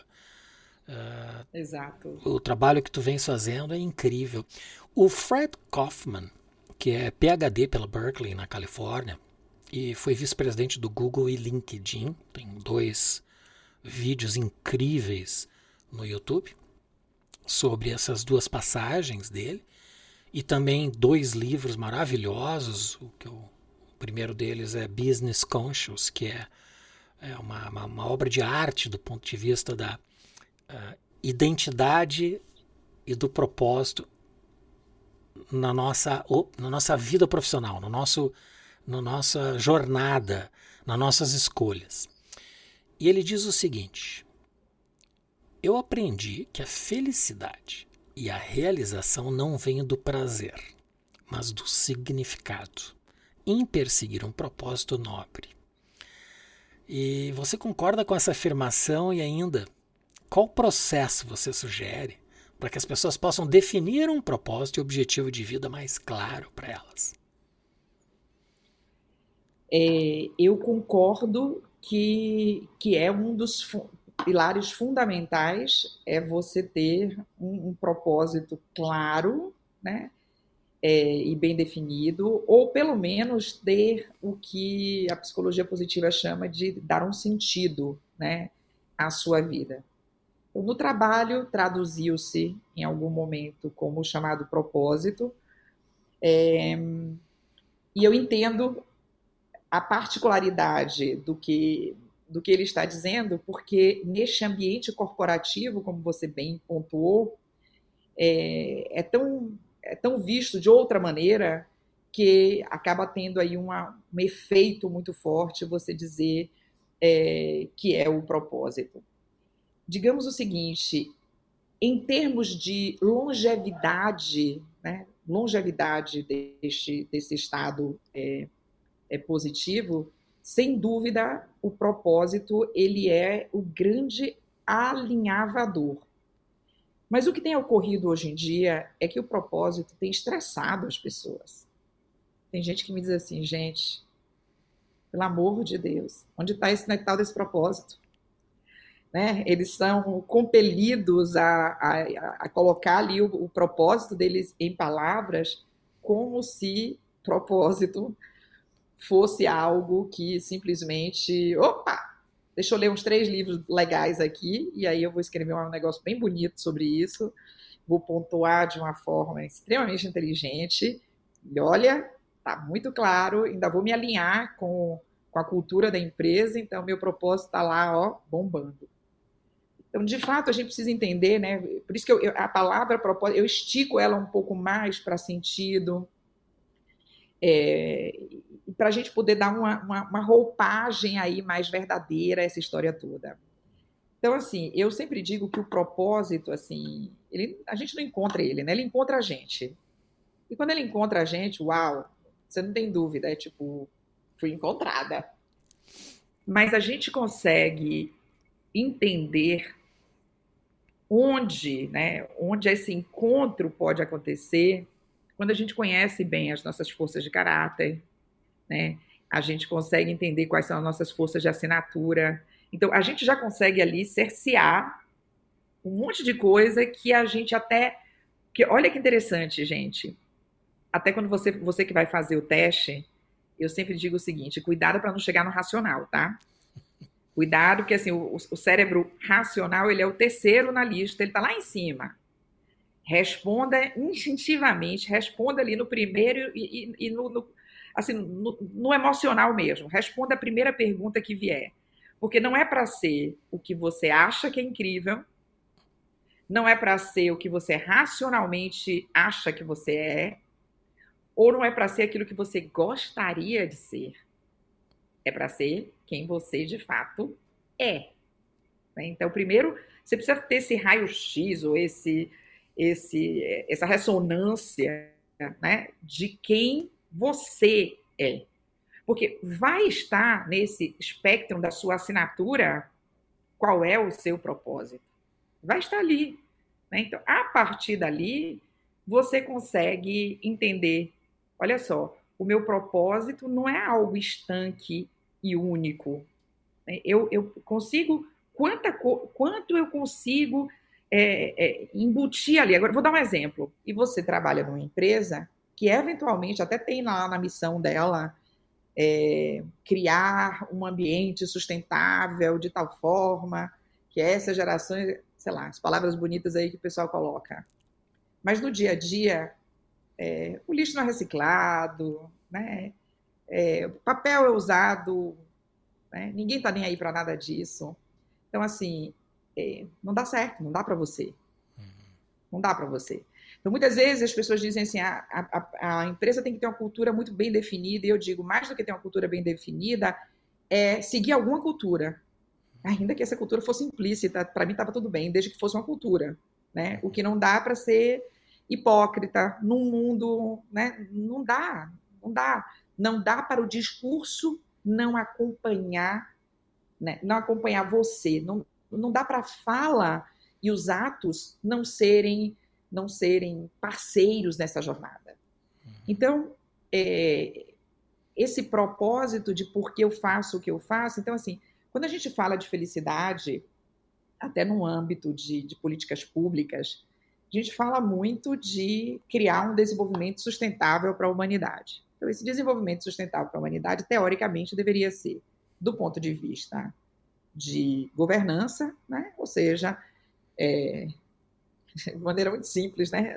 não precisa nem palavras muito complicadas, mas assim, eu roubo, eu, eu sou corrupto, eu sou. O que, que eu faço? Né? O que, que eu faço para. Aí tudo bem, das palavras bonitas a gente vai em compliance, governança, legal. Tá? Então aqui a gente tem um. Depois a gente tem, do ponto de vista ambiental, como viver hoje, que haja a possibilidade de gerações futuras sobreviverem por aqui, quiçá terem até um mundo é, melhor que a gente possa deixar. E o terceiro, que é o, o social, é onde entra equidade, diversidade, inclusão, felicidade, porque equidade gera felicidade, mas assim, qual é o objetivo final de todo ser humano? Por que, que a gente faz o que a gente faz? Por que, que a gente quer o que a gente quer? Qual é o nosso objetivo no fim das contas? A gente eu quero ter isso e aqui, mas para quê? Para quê? Que vai me fazer feliz? Não, você acha que isso vai te fazer feliz. Então, pensando dessa maneira, o propósito ele é muito bem-vindo porque ele mostra que o que as pessoas entendem por felicidade são prazeres hedônicos, ou seja, são de rápida duração. Ai, quando eu tiver esse cargo aí eu vou ser feliz, aí você vai ver como é que eu vou trabalhar. Não, amor, não vai. Não vai. Você vai chegar nele você vai perceber que é, é, alguns minutinhos e você vai sentir um vazio terrível. É o vazio do consumo, muitas vezes, né? Tudo que eu sonhava era ter aquele apartamento. Você entra no apartamento e diz: Meu Deus, era só isso. Né? Eu achava que isso ia me fazer feliz. Então, primeiro você é feliz. Eu costumo dizer é que a felicidade é, precede o sucesso. Né? Primeiro, a felicidade é a base do seu sucesso, até porque você ressignifica o que é sucesso. Então, veja, quando eu tenho um propósito, é, eu sei que, para mim, o sucesso não é acima de tudo quanto dinheiro vai ter no, meu banco no final do mês, na minha conta. Porque se tiver lá, assim, mas eu não fui generosa, né? Eu, eu não fui íntegra, não fui generosa, isso não, não, vai, não vai me deixar feliz. Por quê? Porque colide com o meu propósito mais íntimo, né? com algo que, é, que me representa. Então, muitas vezes a pessoa nem sabe por que, que aquilo incomoda tanto. Então, visto dessa maneira, é importante que pessoas assim, né, falem. O, o Vaina, que é o, o atual presidente do conselho é, do LinkedIn e foi um, foi um dos fundadores do LinkedIn, ele diz que o objetivo do LinkedIn é, é propagar compaixão, né, é, é, é gerar compaixão é, no mundo. Mas quando ele fala de compaixão, na verdade, ele fala de empatia com ação. E, na verdade, ele está dizendo que a ideia era ter uma plataforma onde as pessoas pudessem ter pensamentos é, diversos e serem respeitados por pensarem de forma diferente, o que não necessariamente tem ocorrido também, nem na LinkedIn, nem em plataforma nenhuma, porque neste momento do mundo ou a gente pensa como um determinado grupo ou como outro. Não dá para pensar uma vez assim, ó, sabe, porque você vai ser no mínimo cancelado. o que chega a ser uma piada, mas eu Sim. acho que no futuro, eu espero que alguém dê risada disso no futuro. No momento a gente ainda não consegue assim dar essa risada toda, mas pelo menos nós já achamos é, que é um meme pronto, né? A gente já tem consciência que o meme já nasceu pronto.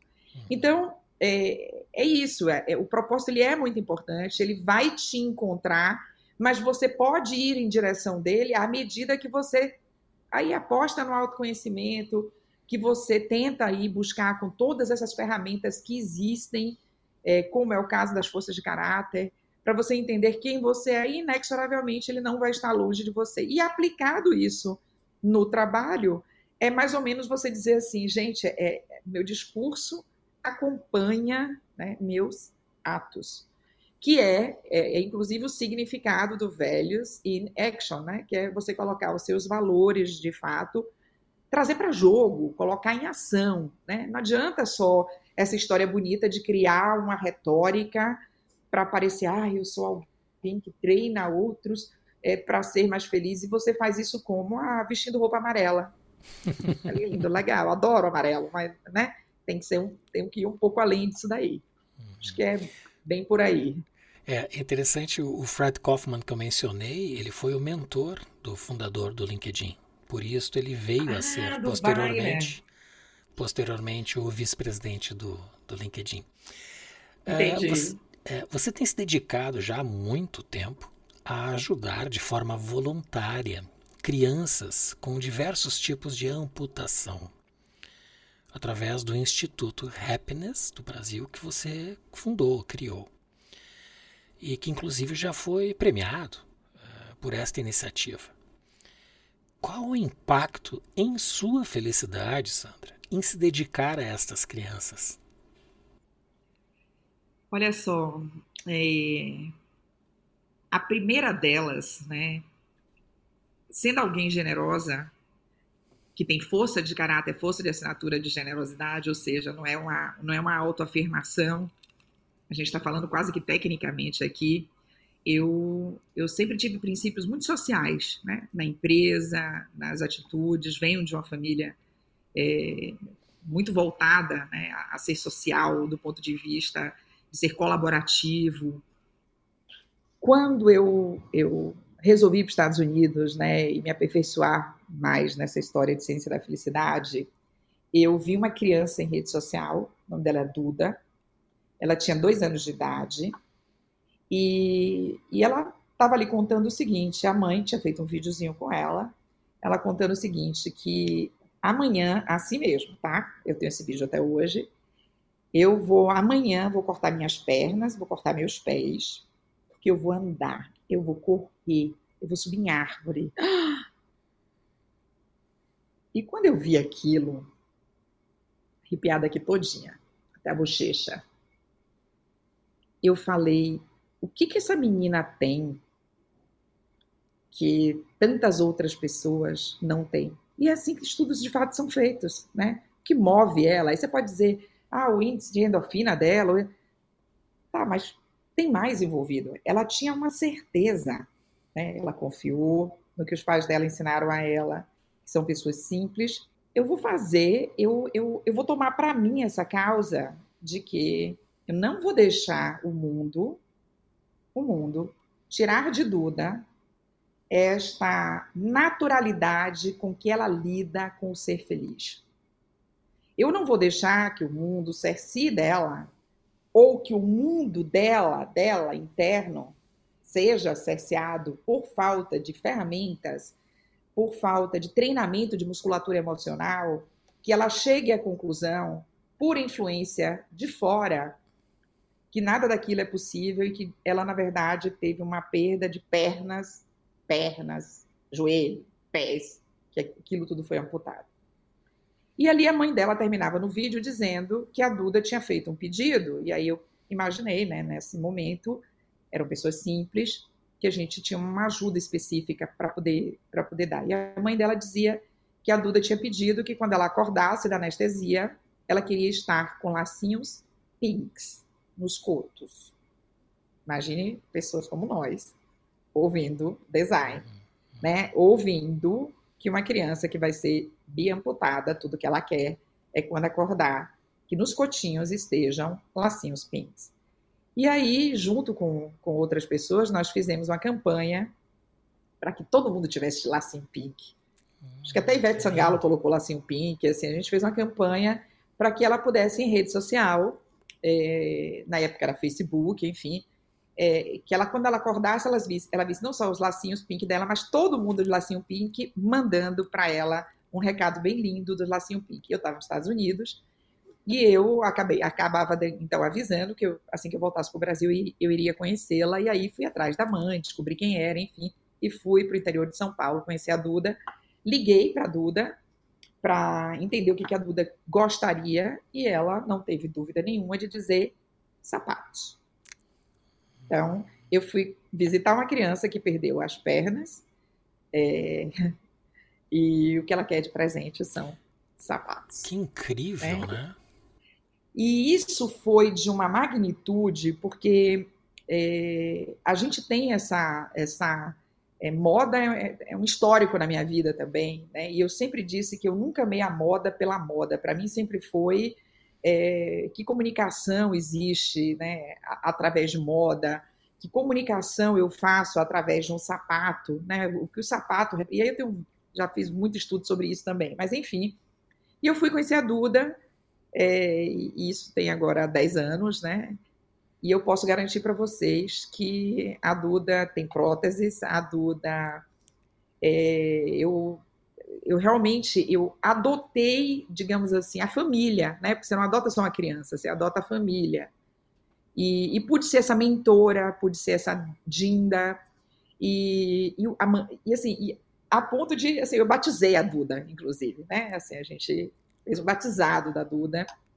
E eu posso garantir para vocês que a Duda nunca, nunca entendeu, né? E ela, ela tem o que hoje? Ela tem, são 10 anos depois, ela tem 13 anos.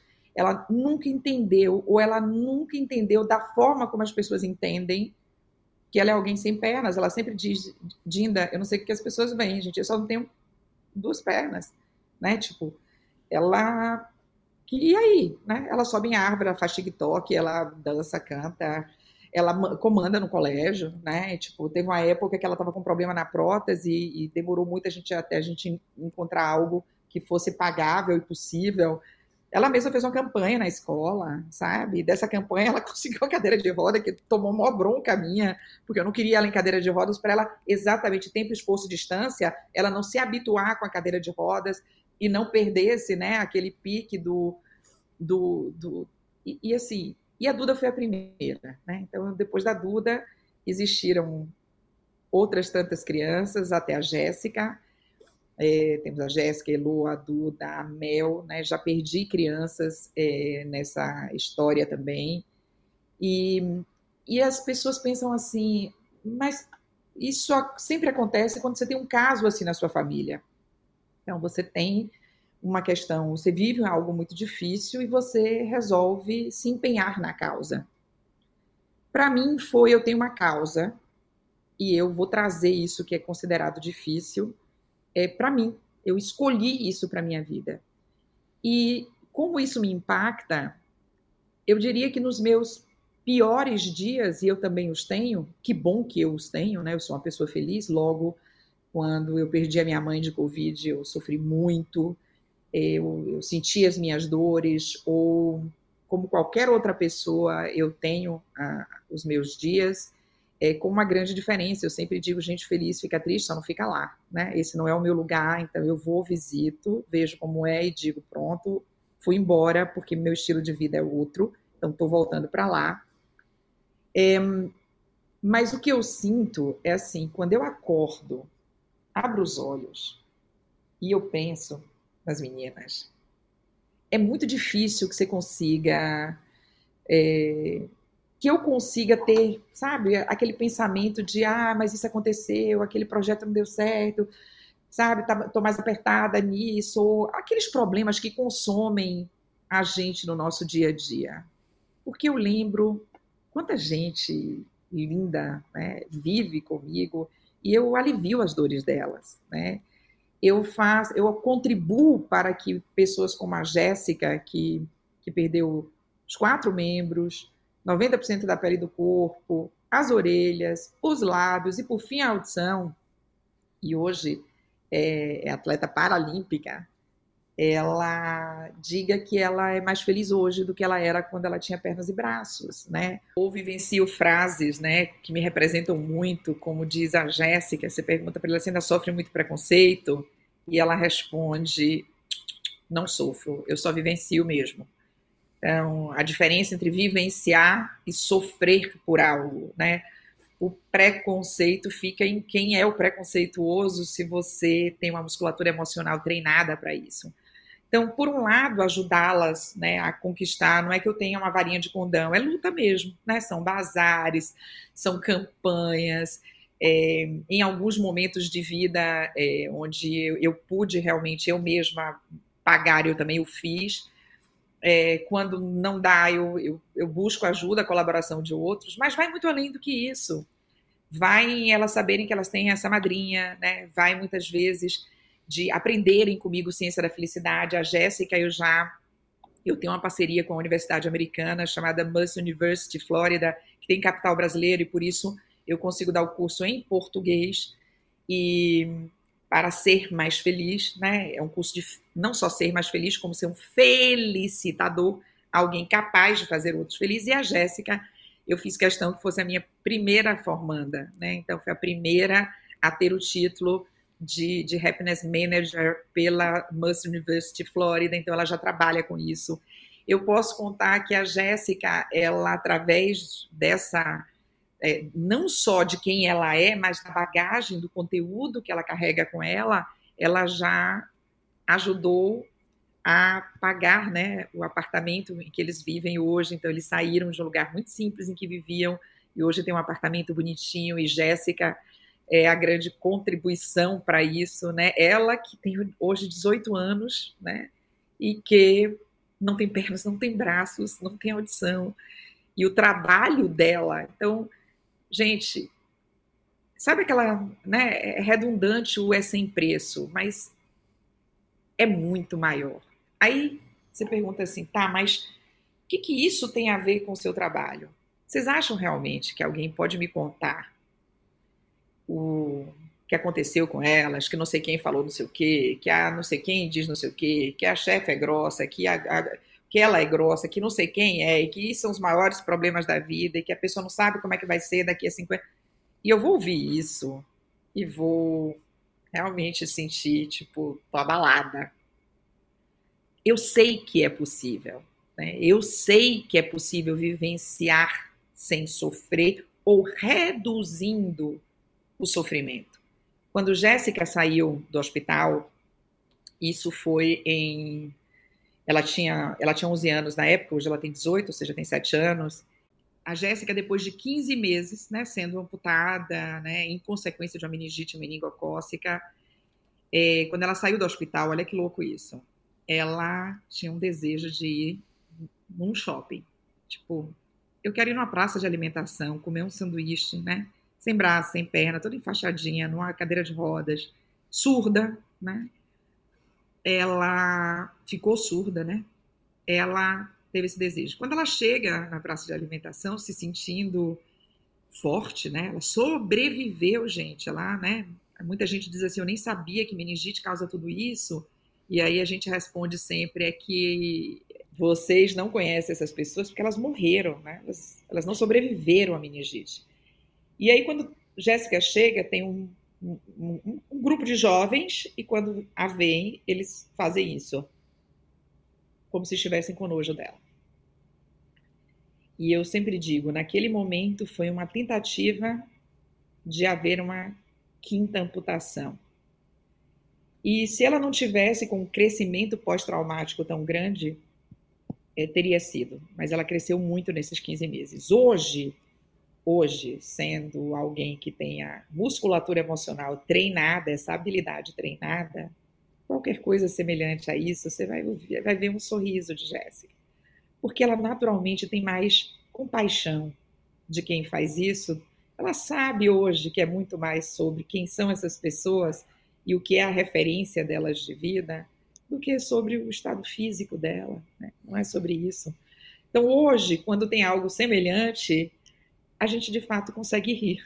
Né? Então, eu já vi Jéssica sorrindo em situações que, inclusive, até sentei no, na, na cadeira de rodas dela, que ela às vezes usa, e a gente saiu dirigindo as duas pelo shopping, tendo crises de riso, e no mínimo as pessoas achando essas comem pão do lixo de manhã cedo. E estão rindo de quê? Estão rindo de quê, né? E se eu contar, olha, Maurício, tem cenas assim incríveis, né? Durante a pandemia, a gente precisava fazer uma reedição do livro, que foi super bem e tal. E, e, aí eu chamei uma fotógrafa, que ela mora no Rio, mas eu trouxe ela para cá, enfim, com toda a precaução possível, blá blá blá, fazendo tudo que era permitido. E aí eu, a fotógrafa de máscara, tirando as fotos e tal. E eu tenho muita maquiagem, então eu mesma fiz a maquiagem dela, falei, Dinda faz tudo, né? Eu estava testada, tudo certinho, bonitinho. E aí, na hora que ia começar, ela fala, Dinda, você esqueceu o principal, e quem vai fazer minhas unhas? E eu, e eu, olha, eu, na hora, e a, a mãe dela estava gravando, eu, não, eu, não, tinha, eu não, não tinha visto esse vídeo, é a coisa mais engraçada do mundo. Eu falo, Mo, por Deus, eu não pensei nisso. Eu poderia ter pedido a Vanessa, mas, tipo, é uma pessoa que só que ela, ela não tá tinha fazendo. mais as mãos. Ela, ela não tem Nem mãos, né? E eu ali, eu, eu não sei pintar unha. A única coisa que eu não sei fazer eu mesma e ela tendo acessos de riso, né? E aí eu digo, gente, a gente chega a esse ponto, né? Ela chegou para, ela teve aqui foi meu aniversário e eu desejei de aniversário esse ano que elas viessem para cá e eu batizei aquelas que não estavam com o papel passado. O cérebro gosta de comprometimento, eu entendo por que, que elas querem papel passado comigo, então, eu fui fazer esse comprometimento e elas chegaram rapidinho é, de São, do Rio e a mãe dela foi lavar as mãos e a mãe dela gritou de dentro: Jéssica, Jéssica, vai lavar as mãos. De verdade, ela não, ela não brincou. Foi tipo assim: já estava comida na mesa, todo mundo na mesa, sabe aquela, aquela coisa do vou lavar as mãos, Jéssica, vai lavar suas mãos. E Jéssica falou: mãe, até já hidratei. Fica tranquila que tá até hidratada. E todo mundo parado ouvindo assim, né? Então, assim, é, vivenciar, a gente vai continuar vivenciando é, as nossas dores, né? O quanto você vai sofrer por elas, levar, esticar e prolongar, ou se deixar abater pelo que não te representa, isso aí depende de você e do quanto sua musculatura emocional de fato é treinada. É, que linda essa história, Sandra. Sobretudo, quão grande é teu coração por estar ajudando essas crianças nessa jornada dificílima que para a gente seria talvez inalcançável ter o estado de espírito desses dois exemplos da Duda e da Jéssica que tu comentaste agora. Vamos lá. Sandra, chegou o momento do Pinga Fogo. São três perguntas que eu faço a todos os convidados. A primeira: quais são as virtudes do empreendedor de sucesso? Constância, colaboração, consistência. Eu sempre digo que se a gente utilizar a ciência da felicidade no empreendedorismo, a gente vai ver que é um có danado, né? É, cooperação, colaboração, consistência e constância, né? É ser de fato um fazedor, né? É, é ser alguém que está agindo, toma a atitude e não pontual, né? com consistência e constância. O que diferencia os sonhadores dos fazedores? Um age, o outro acha que age, mas está sonhando. Né? Então, o fazedor é aquele. Posso falar um poemazinho? Tem uma, uma, uma claro. frasezinha que era minha, que eu fiz com 12 anos de idade. Tá, gente? Olha só. Deixa eu ver se eu me lembro aqui, mas é Tá perfeito para isso aqui. É, eu escrevi com 12 anos de idade, tá? Eu dizia o sonho, isso é gostoso, porque logo depois a gente acorda, levanta para a vida. Sonhou, mas vive. É bem isso, né? É agir. Nós só temos o controle das nossas ações e das nossas atitudes. Todo o resto, incluindo os sonhos, são fatores motivadores que são motivos para as nossas ações. Então, o fazedor, ele coloca em prática aquilo que, né, que, que, que foi lá, embasou aquela atitude dele. E a última, o que é design? Design é a conexão entre o problema e a solução. Muitas vezes o problema que nem se sabia que se tinha, né? O design, ele é essa ligação, esse fio condutor que possibilita que algo realmente faça sentido para, para o usuário daquilo. Eu outro dia vi uma, um exemplo de design é, no LinkedIn que eu por uma pessoa assim super bacana mostrando, olha que incrível esse exemplo de design realmente inovador e eu fui obrigada a entrar e dizer, ai gente, eu vou, vou contradizer. Tratava-se de uma maquininha que abre um, por exemplo, geleias, abre uhum, potes, uhum. ok? Você bota a maquininha, a maquininha, uma máquina assim redonda, pesada, você coloca aqui, você consegue abrir facilmente geleias, enfim. Eu falei, para mim, isto é um equívoco do design. Eu preciso de uma máquina pesada que consome valor, espaço, é que me gera um trabalho extra é, para solucionar um problema que eu nem deveria ter tido de início. Né? Na verdade, um bom design faria com que isso não fosse necessário. E aí muita gente entrou, né, me dizendo que ah, eu não tenho nenhuma noção do que seria para pessoas que têm dificuldade, imagine, dificuldade, né, processos inclusivos, onde a pessoa tem dificuldade para abrir isso daí. E aí eu tive que responder também que eu conheço bastante de processos inclusivos, é, guardado lugar de fala, né? Eu não tenho uma deficiência física, mas eu, eu, eu lido, é, como vocês já entenderam aqui, é, e nenhuma delas seria capaz de segurar aquela coisa pesada é, para abrir nenhum senhor, nenhuma, né, nem alguém que tenha uma. vai conseguir é, colocar aquela coisa pesada para abrir uma geleia. Então eu permaneço. E aí dei de exemplo, é, para mim, design é aquela bolinha de borracha, sabe? Uma bolinha meio de silicone que existe na tampa de algumas embalagens, onde ao abri-la sai o ar. Uhum. E com isso você facilmente consegue abrir a tampa. Então eu falei, hoje é um bom exemplo para que a gente aqui neste ambiente onde nós estamos possa dizer, não, um exemplo de bom design é isso aqui. Isso sim é uma solução. E achar que é inovador uma máquina que do, do, do, abre e eu preciso de um, algo desse tamanho para resolver um problema que eu nem deveria ter tido de princípio é um exemplo de quando não houve um design é, para solucionar a questão. Então, é, o design para mim é esta conexão entre problema e solução. É muito menos a, a, a parte etérea, né, da de como foi desenhado é, e muito mais é, a solução mesmo, né, que vai ser dada para demandas que, que eventualmente ainda nem nasceram. Então, eu sou fascinada pelo, pelo pensamento mesmo em, em design. Esplêndido. Sandra, nós estamos chegando ao final, mas eu gostaria ainda que tu indicasse um ou mais livros que ajudem as pessoas a alcançarem a sua melhor versão. Olha, o primeiro deles é o que eu escrevi para a própria Jéssica, que é esse daqui, que é o Desista de Desistir.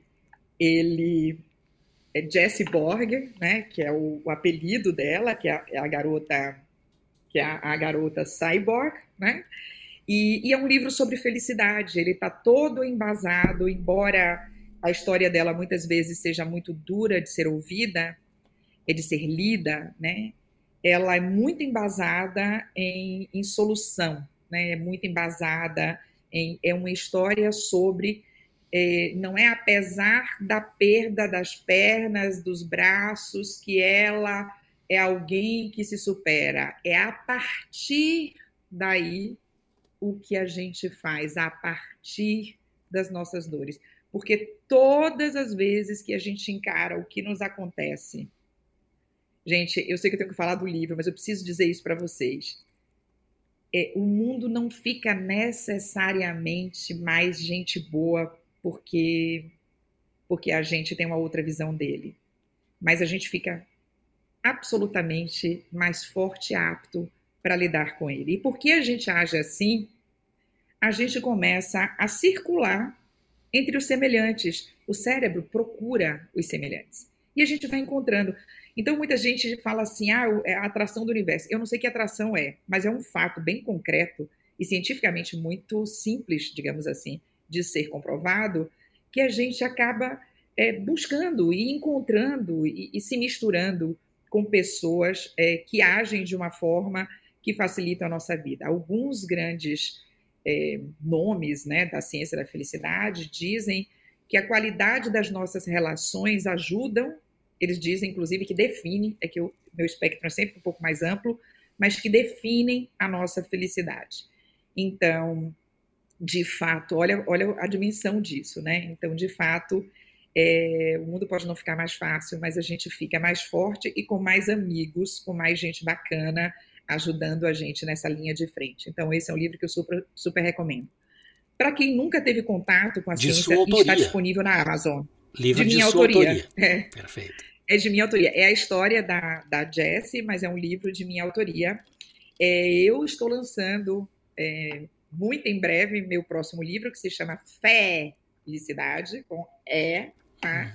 Então, aí a gente volta depois para falar de felicidade em algum momento mas por enquanto ainda não está disponível. Eu acho que para quem para quem quer saber mais de ciência da felicidade, eu gosto muito.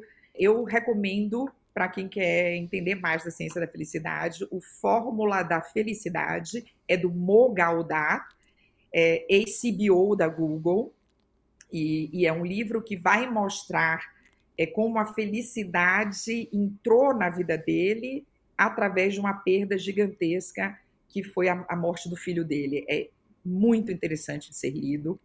É para ter o embasamento inicial de felicidade, o jeito Harvard de ser feliz acabou sendo um clássico, que é do Sean Arcoa, com quem eu também já tive a oportunidade né, de, de ter é, aí muitas aulas.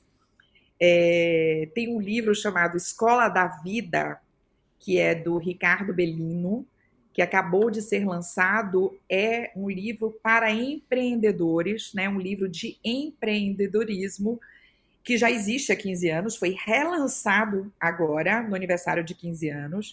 E olha que bacana, foi relançado no Dia Internacional da Felicidade, uma data aí proclamada pela ONU, que é o dia 20 de março.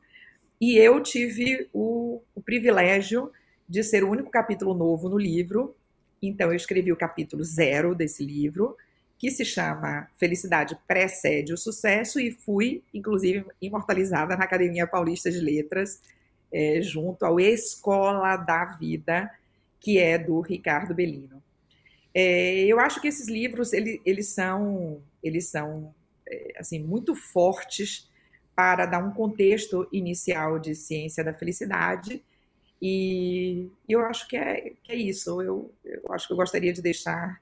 Ah, tem mais um, né, que é um livro que está na Amazon também, o Sobre Rodas, da Thaís Peçanha, que tem ossos de vidro e que é essa a louca do, do skate, a louca do surf, tem nanismo, né? Então é uma pessoa com deficiência extremamente eficiente nos esportes que ela ama fazer e, e não se deixou é, ser cerceada do direito de ser quem ela é. Acho que é, são boas recomendações, gente. Muito bom. Só reforçando, todos esses livros terão um link no site do podbrand.design na página Livros, onde as pessoas poderão acessá-los diretamente na Amazon ou outra plataforma que o livro se encontra disponível. Que bacana você ter comentado do Mughal, Sandra, porque tem um, eu acompanho ele, tem um podcast sobre a história de vida dele, inclusive ele menciona toda essa essa jornada da perda do filho e da mudança de carreira dele, de vida de executivo muito bem sucedido para uma para uma nova jornada empreendedora voltada para a felicidade. É, no podcast Diary of CEO ou Diário do CEO do Steven. Está disponível no YouTube e eu recomendo a todos. Olha que legal, gente. O Mo é um amigo pessoal meu, tá? Eu fiz durante a pandemia o, ele lançou um podcast dele durante a pandemia e eu fiz o terceiro episódio né, desse, desse podcast.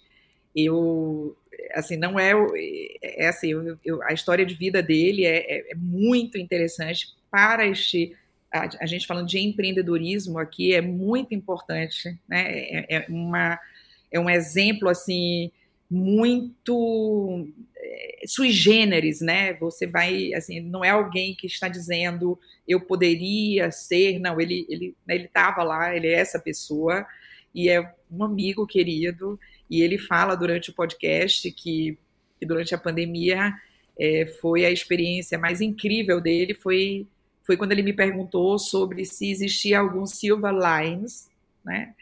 é, naquele caos todo. E eu pontuei para ele o que, que eram para mim silver lines nesse caos todo, que era exatamente a capacidade de, mesmo à distância, eu poder continuar colaborando com a minha turma, em ter criado grupos com elas, né, em ter é, não, não ter deixado nada de fora. E embora a gente não pudesse provocar a ocitocina com o abraço, e a gente costuma dizer que nem de braço se precisa para se dar um bom abraço. Então, que legal, que o Mo também é uma, é uma referência para você. É um, Certamente. Um amigo. Uh, Sandra, você poderia deixar ainda uma pergunta para que fosse respondida por nosso próximo convidado, independente de quem seja? Eu gosto muito de saber é, o que é felicidade, né? Que a pessoa responda o que é felicidade para ela e como o que ela faz para colocar essa felicidade na vida dela? Muito bem. Essa pergunta será feita para o próximo convidado na próxima semana. Sandra, eu te agradeço muito por estar hoje aqui no Pod Brand, compartilhando todo esse talento, essa alegria e essa sabedoria. E certamente todas as pessoas vão ter uma melhor versão depois de assistir este episódio do Pod Brand. E eu gostaria ainda de finalizar com uma frase do Oswald de Andrade sobre felicidade. Ele disse o seguinte, abre aspas: Antes dos portugueses descobrirem o Brasil, o Brasil tinha descoberto a felicidade. Que lindo. Que, que incrível. Muito lindo de ser acabado dessa maneira. E eu, eu, queria te parabenizar né, pelo Podbrand, por, pela maneira como isso aqui tudo foi feito, está sendo feito.